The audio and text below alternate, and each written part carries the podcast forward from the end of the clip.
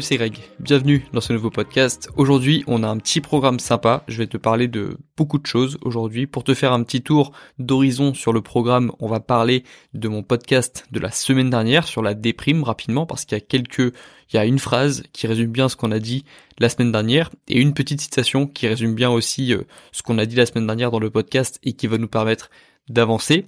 Ensuite, je te parlerai du sujet principal du podcast d'aujourd'hui qui est le fait de se faire respecter et je vais te montrer un exemple tiré de ma vie professionnelle qui est tout récent qui, qui montre, hein, c'est vraiment un cas pratique de comment se faire respecter par une marque en fait lorsqu'on a un professionnel, mais c'est aussi un conseil qui s'applique dans la vie personnelle pour se faire respecter par les autres, notamment dans la séduction par exemple. Mais je vais, je vais, je vais pas sortir trop de mathématiques, mais en fait, il y a beaucoup de conseils qui marchent dans plusieurs thématiques. Et les bons conseils, en général, fonctionnent dans quasiment tous les domaines de la vie. Et donc là, le conseil que je vais te donner, c'est un conseil qui est adapté pour la vie professionnelle, que j'ai appliqué dans ma vie pro, mais qui marche aussi dans ma vie perso et qui va marcher aussi dans ta vie personnelle si tu veux te faire plus respecter. Ensuite, on va revenir sur l'infiltration TikTok. Je sais que j'en parle beaucoup en ce moment, mais ça se passe vraiment très bien, bien mieux que prévu. En fait, il y a, y a un impact vraiment sur TikTok en ce moment, et donc ça me fait plaisir d'y revenir.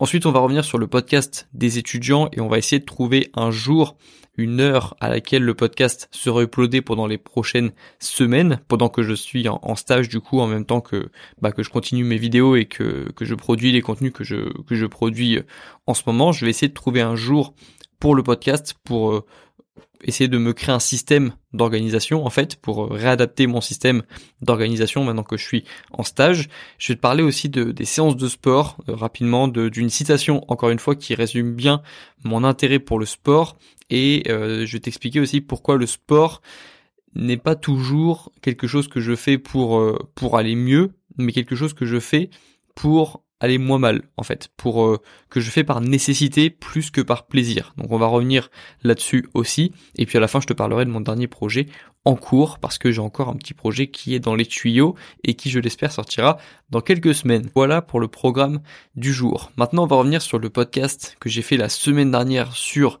la déprime parce que c'est un podcast du coup qui était euh, assez important qui était assez long. Et au final il y a une phrase qui peut résumer ça en fait en, quelques en quelques en une phrase ou deux, c'est que la déprime selon moi c'est un changement de perspective.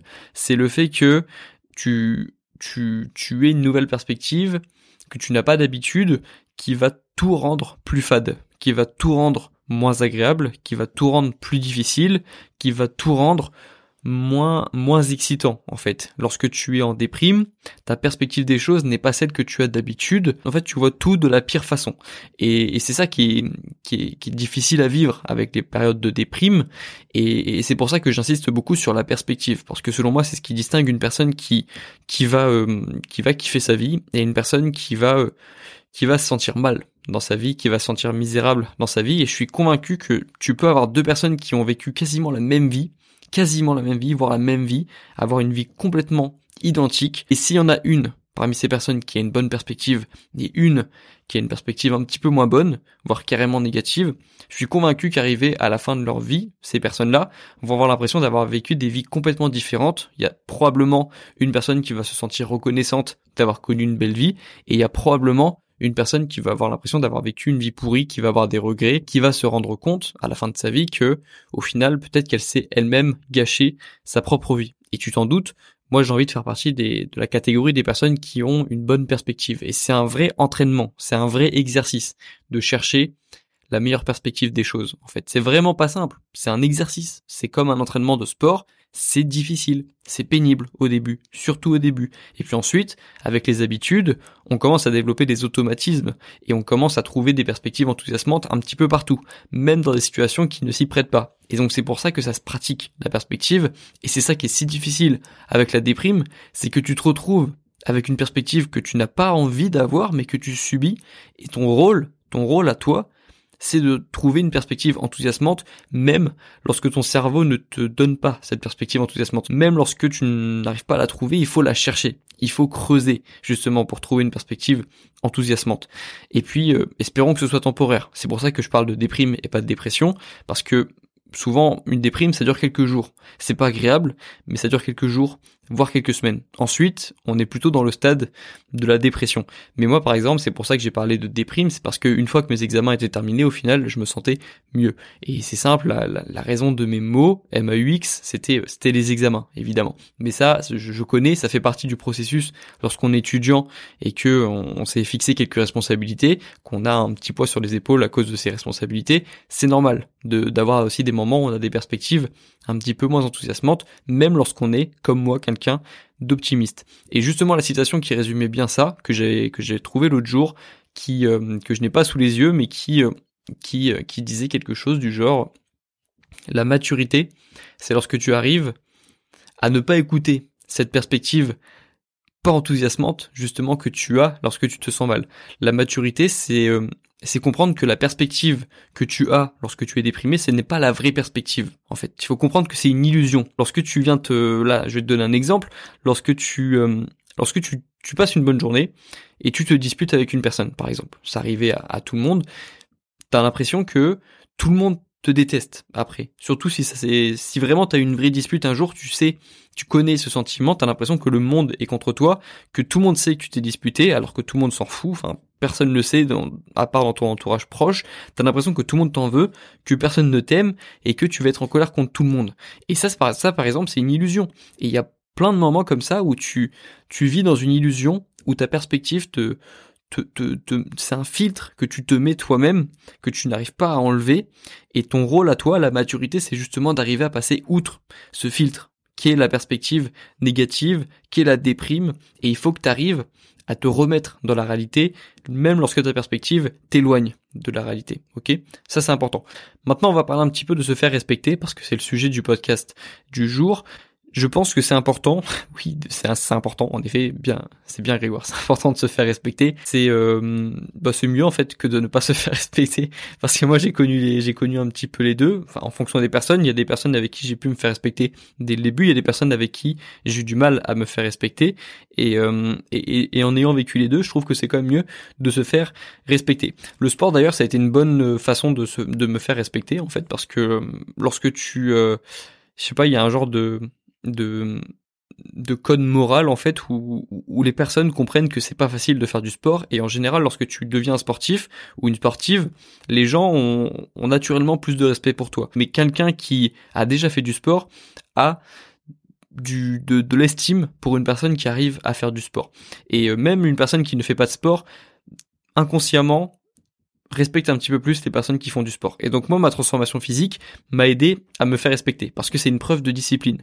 Et euh, voilà, même si c'est, comme je te l'ai dit, même si les gens ne se rendent pas compte, inconsciemment, ils te respecteront plus. Maintenant, c'est important de se faire respecter en accomplissant des choses, mais c'est aussi important de se faire respecter à l'écrit et à l'oral. Et aujourd'hui, je voulais plutôt parler de l'écrit parce que c'est ce qui s'est passé du coup dans ma vie. Il y a eu un vrai, un vrai cas pratique dans ma vie de du, du moment où tu peux où tu dois faire attention à comment tu parles, comment tu écris à une personne, parce que sinon, en fonction de ta réponse, tu te feras ou pas respecter par la personne. Et donc, je vais pas citer la marque en question, mais si tu as, si tu as euh, lu le dernier mail que j'ai envoyé à ma newsletter dimanche dernier, tu sais qu'il y a une marque que j'aime beaucoup qui m'a contacté pour un partenariat et donc on a commencé les négociations pré pré euh, pré euh, pré collaboration. Et ce qui ce qui se passe, si tu sais pas comment ça se passe dans le milieu dans le milieu de, du marketing de l'influence, on va dire dans le milieu du dans le milieu de YouTube et des, des, collaborations sur YouTube et sur les réseaux sociaux de manière générale, tu es contacté par une marque généralement par email. Ensuite, soit la marque va directement fixer un prix, soit la marque va te demander le prix que tu fixes pour faire une vidéo de telle minute, pour faire une apparition dans une vidéo ou pour faire une vidéo complète. En l'occurrence, ce qui s'est passé, c'est qu'elle m'a demandé mon prix. J'ai envoyé mon prix pour une vidéo. Ensuite, et c'est ce qui se passe aujourd'hui, c'est ce qui s'est passé aujourd'hui, la marque à envoyer une réponse et à proposer, à contre-proposer en fait un prix à la vidéo qui est, tu t'en doutes, bien inférieur à la valeur que j'ai fixée à une collaboration avec moi. Donc déjà, la première leçon, c'est qu'il faut fixer sa valeur. Et c'est pour ça que je t'avais déjà fait un podcast sur le fait d'estimer ta valeur, parce que ça va t'aider dans la vie personnelle et dans la vie professionnelle. Il faut savoir à l'avance ce que tu vaux, parce que sinon tu vas, tu vas te sous-estimer, en fait. Et c'est vraiment important, déjà dans un premier temps, d'estimer sa valeur pour éviter de se faire sous-estimer, parce que les marques ne vont pas se gêner. Elles vont toujours commencer par te sous-estimer et proposer une fourchette basse. Et puis ensuite, ce sera à toi de proposer une fourchette haute pour qu'ensuite on trouve une fourchette moyenne. Ça, c'est quelque chose que j'ai appris. Euh, c'est pas quelque chose que j'ai que j'avais euh, que j'avais euh, compris de moi-même. En fait, c'est en lisant des livres. C'est parce que avant d'avoir lancé une chaîne YouTube, j'ai lu des livres sur la négociation pour pour ne pas me faire avoir parce que je savais que plus tard j'allais devoir collaborer avec des marques et la collaboration, plutôt la, négociation, c'est pas quelque chose que j'ai ancré en moi. C'est pas quelque chose que j'ai naturellement. Dans ma famille, on n'aime pas négocier. pour moi, ça a toujours été un truc de je sais pas, la négociation pour moi c'était un peu un truc que tu fais sur un marché, tu sais, pour pour acheter des, petits produits où tu tu négocies tout et n'importe quoi. Et pour moi c'était pas quelque chose qui euh, qui venait naturellement. Et donc je me suis formé. Et si tu veux, un premier principe important, c'est celui d'estimer ta valeur. Le deuxième principe, c'est de te faire respecter lorsqu'une personne te confronte à ta propre valeur. C'est lorsqu'une personne commence à pas dénigrer ta valeur, mais commence à te, encore une fois, te sous-estimer, à te sous-valoriser. Moi, ce qui s'est passé, c'est que la marque m'a contacté, m'a demandé mon prix, j'ai proposé du coup la fourchette haute. Ensuite, la marque a proposé une fourchette basse, mais en l'occurrence très basse, à la limite, pas de l'irrespect quand même, parce qu'il faut pas déconner, mais à la limite de sous-valoriser bah, la valeur que représente une collaboration avec moi. Parce que moi, je fais attention à la valeur qu'a euh, qu'ont les collaborations euh, que je peux faire avec les marques. J'en ai fait qu'une seule en, en, bientôt deux ans et j'en ai refusé 99,9% justement parce que je veux que ça ait de la valeur de collaborer avec moi et donc je fais attention à ça. Et lorsqu'on commence à justement dénigrer sous-valoriser cette valeur, c'est à ce moment-là justement qu'il faut se faire respecter. Et je vais te montrer du coup le mail que j'ai envoyé pour te remettre dans le contexte. Du coup, tu l'as compris, j'ai proposé une fourchette haute, ils ont proposé une fourchette basse, voire très basse, et c'est à ce moment-là que je me suis dit qu'il fallait que je réagisse pour ne pas me retrouver dans un système où j'allais ne pas me faire respecter, parce que ne pas faire un pas, ne pas euh, se faire respecter avant de ne pas se faire respecter, ça veut dire ne, pas se faire respecter pendant tout le processus après. Une fois que la personne a compris qu'elle pouvait ne pas te respecter et que tu l'acceptais, ensuite tu vas le subir pendant des mois et des mois, voire des années, voire jusqu'à la fin de ta vie en fait, si tu ne, si tu ne réagis pas. Et le plus simple, c'est de réagir dès le début. Et c'est ce que j'ai fait, du coup. Donc voici ce que j'ai répondu. Salut Christine. Donc là, j'ai changé le, le nom exprès pour, pour le podcast. J'aime beaucoup telle application et je la recommanderai avec plaisir à mon audience. Mais je mets beaucoup d'efforts dans mes vidéos pour faire en sorte qu'elles soient amusantes, intéressantes à regarder, et je ne me vois pas travailler pour une vidéo sponsorisée de 12 à 20 minutes pour moins de telle somme. Et ensuite, je finis le mail pour montrer que j'ai déjà réfléchi à un contenu de vidéo en cas de partenariat, et je finis le mail en disant que ça pourrait être une bonne vidéo et en demandant qu'est-ce que vous en pensez, signé Grégoire. Donc là, pour revenir rapidement sur les quatre éléments, parce qu'il y en a quatre éléments vraiment basiques, en fait, on commence par une simple phrase. Salut, euh, salut Christine, j'aime beaucoup telle application et je la recommanderai avec plaisir à mon audience. Donc ça c'est positif, tu vois, c'est bien, c'est toujours commencer lorsqu'on est en négociation. La pire des choses que tu peux faire, que tu puisses faire en négociation, c'est de toujours dire non, toujours euh, hocher la tête pour dire non, parce que c'est hyper désagréable de négocier avec quelqu'un qui, euh, qui, n'est pas coopératif. Et donc tu dois toujours commencer par faire une phrase qui va euh, qui va faire plaisir à la personne ou alors qui va être positive tout simplement, sans autant mentir à la personne. Parce que moi, je mens pas lorsque je dis que j'aime cette application et que je la recommanderai avec plaisir à mon audience. Cependant, arrive le moment où tu dois te faire respecter et c'est à ce moment-là que je dis mais je mets beaucoup d'efforts dans mes vidéos pour les rendre engageantes et pour les rendre intéressantes, et je ne me vois pas faire une vidéo sponsorisée pour moins de telle somme. Là, c'est vraiment la phrase clé, tu vois, mais je pouvais pas commencer directement le mail par cette phrase-là. Il fallait d'abord que je mette un petit peu de contexte. C'est pour ça que je parle de mes efforts. C'est pour ça que je montre qu'il y a du travail derrière mes vidéos et que j'estime mes vidéos et que j'estime mon audience aussi. Parce que j'ai commencé le mail comme ça. Ensuite, je finis le mail en parlant de quelque chose d'enthousiasmant pour laisser imaginer ce qu'on pourrait faire si on travaillait ensemble. Et c'est pour ça qu'à la fin de la vidéo, je parle du concept que j'ai imaginé pour cette vidéo sponsorisée et que je finis en disant que ça pourrait être une bonne vidéo. Donc ça, c'est pour avoir encore une fois une perspective enthousiasmante et pour euh, apporter euh, un peu de positivité à la fin du mail. Mais tu l'as compris, la partie la plus importante, c'est la partie où je commence par mais. Et c'est vraiment important ce mais parce que c'est après avoir dit mais que tu vas commencer à envoyer, que tu vas envoyer l'argument qui va te faire respecter par la personne. Et c'est exactement pareil dans la vie personnelle. Tu remarqueras, si tu t'intéresses à la négociation, qu'il y a énormément de liens entre la négociation et la séduction. Et c'est exactement pareil dans les relations personnelles. Tu vois, là c'est une relation professionnelle, mais dans les relations personnelles, c'est pareil. Lorsque tu, tu vois par exemple une personne et que ça se passe bien, mais que tu ne sais pas pour quelle raison une personne commence à moins te respecter d'un jour à l'autre, si tu veux lui envoyer un message sans pour autant brusquer la personne, c'est intéressant de commencer par salut euh, Christine, salut Christine, salut euh, salut X ou Y. J'aime beaucoup notre relation et je trouve que ça se passe bien, qu'on rigole bien et que et que euh, que voilà, je passe des bons moments avec toi, mais j'ai remarqué récemment ça. Et tu peux finir comme moi à la fin du mail en disant c'est dommage parce que à chaque fois que je suis avec toi, je suis bien, ou à chaque fois on passe des bons moments, ou alors on pourrait passer des bons moments pour laisser visualiser la personne. La visualisation, c'est extrêmement important aussi dans la négociation. Tu verras que, en général, les, les personnes qui, euh, qui négocient bien fonctionnent avec euh, fonctionnent beaucoup avec la visualisation et donc voilà c'est c'est un, un schéma le, le schéma que j'ai utilisé pour mon mail c'est vraiment un schéma classique que tu peux réutiliser toi dans tes relations personnelles et dans tes relations professionnelles.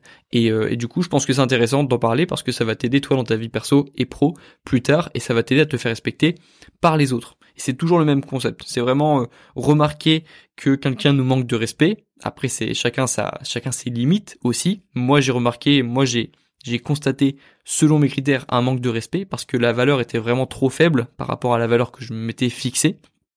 Et j'ai remarqué du coup ce qui est selon moi un manque de respect. Et c'est à ce moment-là que je dois me faire respecter. Parce que après sinon je vais partir dans un système où je me suis pas fait respecter dès le début et ça va être mauvais en fait. C'est pas bon dans ce moment-là. Et ça pareil on l'a déjà vécu au moins une fois je pense dans les relations personnelles où on n'a pas fixé nos limites. Et donc après on a subi pendant trop longtemps parce que c'est super dur une fois qu'on a accepté en gros de ne pas se faire respecter d'essayer de se refaire respecter. C'est très difficile et c'est pour ça que c'est important de le faire dès le début. Et c'est pour ça que moi je l'ai fait du coup dès le début des négociations précontractuelles. Donc ça c'était vraiment le conseil de ce podcast. Peut-être que je vais l'appeler euh, Fais-toi respecter carrément pour, euh, pour dédier euh, ce podcast à ce conseil. Mais maintenant je voulais revenir aussi sur le reste de ce podcast, le reste du programme que j'ai évoqué en début de podcast.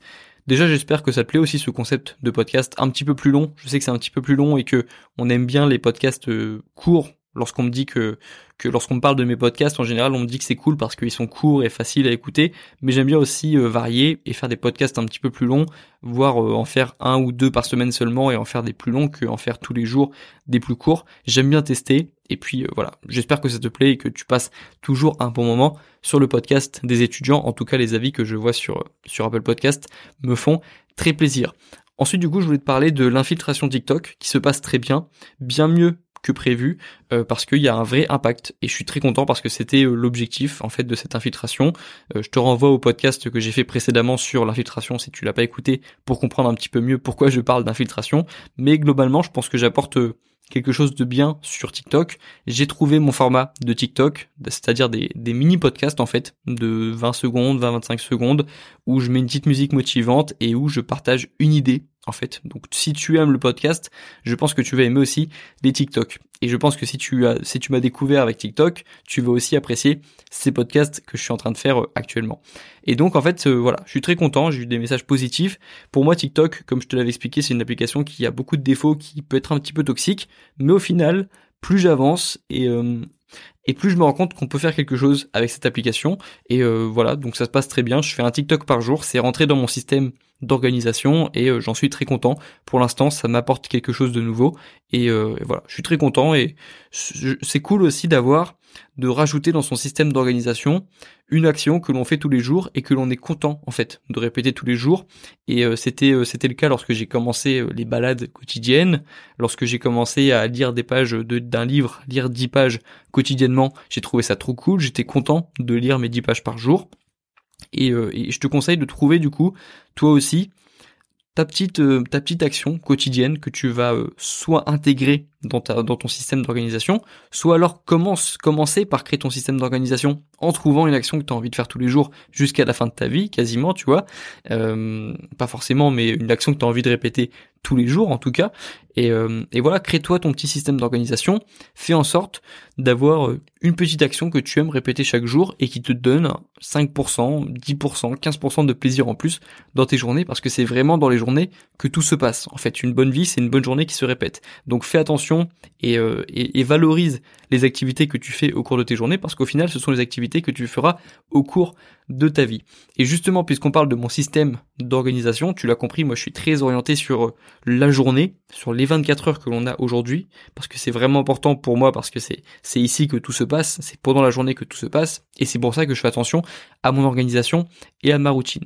Et donc, je cherche aussi un jour pour faire le podcast parce que comme je suis en stage en ce moment, je peux pas faire un, podcast par jour comme je l'ai fait il y a quelques semaines et je me vois plus pendant quelques semaines faire un podcast comme je le fais aujourd'hui, plus long que tu pourrais écouter en plusieurs fois ou pendant un trajet en voiture ou je sais pas pendant une balade un petit peu plus longue. Je cherche un jour pour faire le podcast de la semaine et je pense que ce sera le lundi parce que le lundi il n'y a pas de vidéo YouTube, il n'y a pas de newsletter et je pense que du coup ce sera le lundi matin ou le lundi en fin de soirée à voir. De toute façon il n'y a pas trop d'incidence, il n'y a pas de il y a pas d'algorithme sur Spotify en tout cas il n'est pas aussi euh, exigeant que sur YouTube et donc euh, et donc je pense que ce sera le lundi. Après ça peut changer, ça peut ça peut varier euh, en quelques semaines. Donc pour ceux qui écoutent le podcast dans quelques semaines, ça aura déjà peut-être changé, mais en tout cas pour ceux qui écoutent le podcast lorsqu'il est frais, je vais faire, je pense, un podcast par semaine le lundi. Voilà, pour m'adapter, euh, pour m'adapter à ma situation actuelle d'étudiant euh, qui est en stage. Ensuite, je voulais parler de ma séance de sport, de pourquoi c'est si important pour moi euh, le sport en dehors de l'aspect santé. Parce qu'il y a une citation qui résume bien aussi ça que j'ai lu lorsque j'ai vraiment commencé le sport, qui m'a qui est resté avec moi depuis le début de ma transformation physique, qui est en fait une citation qui disait quelque chose comme parfois tu fais le sport par envie et parfois tu le fais par nécessité. Ce qu'il faut comprendre avec ça, c'est que le sport, c'est c'est aussi parfois quelque chose que tu fais pour échapper à la réalité, comme euh, comme toutes les choses que tu fais pour échapper à la réalité. Sauf que selon moi, c'est quand même plus intéressant de faire du sport que de boire de l'alcool ou que euh, de, de fumer euh, de fumer un psychotrope qui va te faire partir sur une autre planète. Moi, en tout cas, c'est c'est c'est ma vision des choses évidemment je tu la comprends évidemment, mais je comprends aussi les personnes qui qui ne voient pas d'un bon œil le sport. C'était mon cas aussi il y a quelques années, mais bref, chacun sa, sa vision des choses. Mais pour moi, le sport c'est vraiment un échappatoire qui est sain. Et, euh, et même en étant euh, addict au sport, je, je pense que ce, ça peut être une addiction, mais c'est selon moi une des meilleures addictions qu'il soit. Et le sport m'a tellement, tellement aidé quand j'étais en, quand je passais par des phases justement de déprime, comme j'ai évoqué en, début de que j'ai évoqué en début de, podcast, parce que tout simplement c'est une drogue, c'est cette, cette sécrétion de d'endorphine que tu ressens après le sport, c'est une vraie drogue. Ça finit par in. Hein. C'est, Alors je sais pas si c'est la même famille que la cocaïne, mais ça reste une drogue. Tu vois l'endorphine que tu ressens, cette cette hormone que tu ressens que tu produis après avoir fait une séance de sport intensive, qui te fait vraiment oublier tous tes problèmes, en tout cas qui te fait oublier quelques temps. Et, euh, et, c'est vraiment cool en fait. C'est ça m'a tellement aidé le sport, ça m'a tellement aidé à me remettre sur le droit chemin, ça m'a tellement aidé à penser à d'autres choses lorsque c'était difficile de le faire, ça m'a tellement aidé à décompresser, ça m'a tellement aidé à à me sentir fier aussi parce que ma, ma fierté dépend quand même pas mal de de pas de ma productivité mais de, de l'intensité que je mets dans mes projets. Donc, euh, donc ce sera peut-être pas le cas dans 50 ans. Peut-être que dans 50 ans, ma productivité euh, m'intéressera peu. Mais en tout cas, pour l'instant, pendant que j'ai 22 ans et pendant ma, ma vingtaine, toute ma vingtaine, je pense, mon estime de moi dépend de l'intensité que j'arrive à mettre dans mes projets et dans mes actions. Et du sens, évidemment, que j'arrive à mettre dans mes projets et dans mes actions.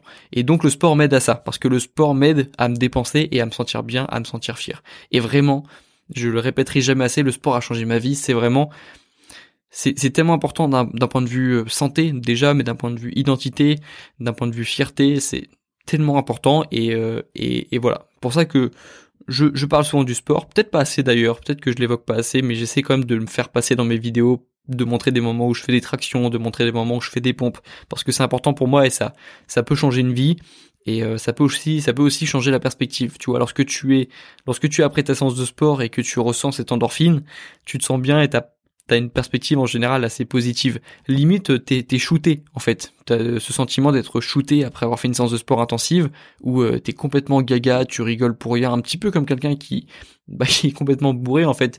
Et, euh, sauf que après, tu as pas la gueule de bois. Tu, tu reviens juste à ta vie et puis tu te sens bien, tu sens, tu, tu te sens vivre, tu te sens respirer et, euh, et ça fait beaucoup de bien. Donc voilà, séance de sport m'a fait beaucoup de bien. Si je te parle de ça dans le podcast, c'est justement parce que après cette phase où j'ai eu un petit peu de des émotions euh, négatives, j'ai vraiment fait des séances de sport extrêmement intensives et ça m'a fait beaucoup de bien. Donc euh, voilà, je peux que te recommander de faire pareil si ça va pas trop bien et surtout euh, si ça va bien aussi en fait, de tout le temps le faire et, et même si tu fais pas tout le temps des séances de sport intensives, tu verras que faire régulièrement des balades, courir, te mettre en mouvement, faire travailler tes muscles aussi, autant que tu fais travailler ton cerveau, tu vois. Le corps et l'esprit, c'est extrêmement important, les deux sont liés, et je le répéterai jamais assez.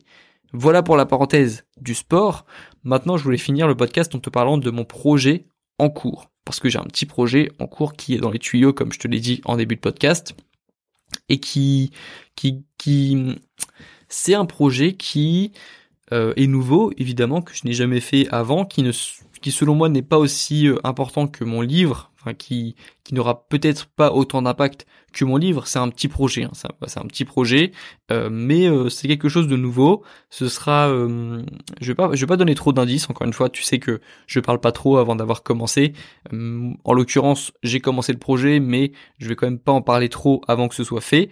J'ai fait encore une fois appel à une graphiste sur Fiverr, comme pour mon livre. En fait, pour, comme pour faire la couverture de mon livre, moi je sais pas faire du, du graphisme, je sais pas faire des jolies choses avec mes mains, je sais pas dessiner des jolies choses, et du coup je délègue ça à chaque fois. Et donc, comme en l'occurrence pour le projet, il fallait faire quelque chose de joli, bah j'ai fait appel évidemment à une personne compétente pour faire quelque chose de joli. Et si je dois donner un petit indice, ce, ça se rapproche du stoïcisme. Donc j'ai fait des podcasts sur le stoïcisme, d'initiation au stoïcisme, et mon projet c'est d'apporter des valeurs de stoïcisme chez toi. Voilà. D'essayer de te faire comprendre que ta vie est précieuse, que tu n'en as qu'une, de te faire comprendre que tu dois contrôler tes émotions, que tu dois contrôler ton temps aussi, parce que c'est comme ça que tu vas vivre une vie qui te plaît. Et, euh, et voilà, je vais essayer de, de... Ce projet aura pour but de mettre en avant ces valeurs du stoïcisme que je partage, et euh, en tout cas celles que j'ai compris du stoïcisme, parce que je ne suis pas un expert du tout, je suis pas du tout expert dans, le, dans le domaine, mais il y a des valeurs qui sont intéressantes selon moi dans cette philosophie de vie.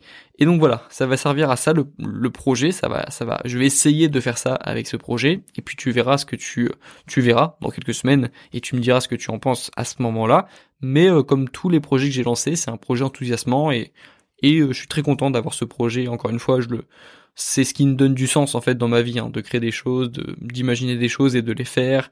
Euh, même cette résistance dont je parle beaucoup dans mes vidéos, dans mes podcasts, qui me gâche parfois la vie parce qu'elle m'empêche d'atteindre plus vite ce que j'ai envie d'atteindre, au final, je l'aime bien cette petite résistance parce que c'est elle qui donne du sens aussi, c'est elle qui donne du, du goût à mes projets parce que s'il n'y a pas de résistance, il n'y a pas de fierté, s'il n'y a pas de douleur, il n'y a pas de bonheur après, tu vois. C'est le sport, la séance. Pourquoi tu te sens bien après une séance intensive? C'est parce que tu galères avant, c'est parce que tu as mal en fait.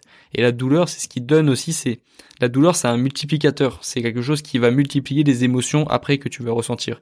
Et si tu si tu souffres pour se sentir bien après, tu vas te sentir extrêmement bien après. C'est pour ça que je conseille de faire des séances de sport. C'est pour ça que je conseille de se mettre dans la difficulté parce que c'est la douleur qui va donner ce sens-là. Et c'est cette résistance aussi qui va te donner cette fierté que tu ressens après avoir mené à bout un projet. Voilà, donc euh, cette résistance au final, elle me, elle me, elle me gêne dans mes journées, mais je l'aime bien quand même au final, et je pense que je préfère qu'elle soit là plutôt que tout soit simple et que tout soit facile et que tout soit évident et que euh, que rien ne demande des efforts. Je pense au final que je préfère connaître un petit peu d'adversité dans mes projets plutôt que pas du tout. Voilà. Donc je vais finir ce podcast là-dessus. J'espère que tu auras pu apprendre des choses. Il était assez complet ce podcast. On a parlé de pas mal de choses différentes, mais j'espère qu'il t'aura plu. S'il te plaît, tu peux distribuer des 5 étoiles sur Apple Podcast et me laisser une, appréciation pour, référencer un petit peu mieux le podcast sur les, sur les différentes plateformes, en tout cas sur Apple Podcast, parce que sinon, je sais pas si on peut vraiment noter un podcast sur Spotify ou sur Google Podcast ou sur Deezer, mais en tout cas, si tu peux noter le podcast et laisser une appréciation, moi ça me ferait plaisir et ça pourra soutenir le podcast. Moi, je vais arrêter ce podcast ici. Nous, on se retrouve dans le prochain très bientôt. Bon courage dans tes projets et bon courage dans tes révisions. Ciao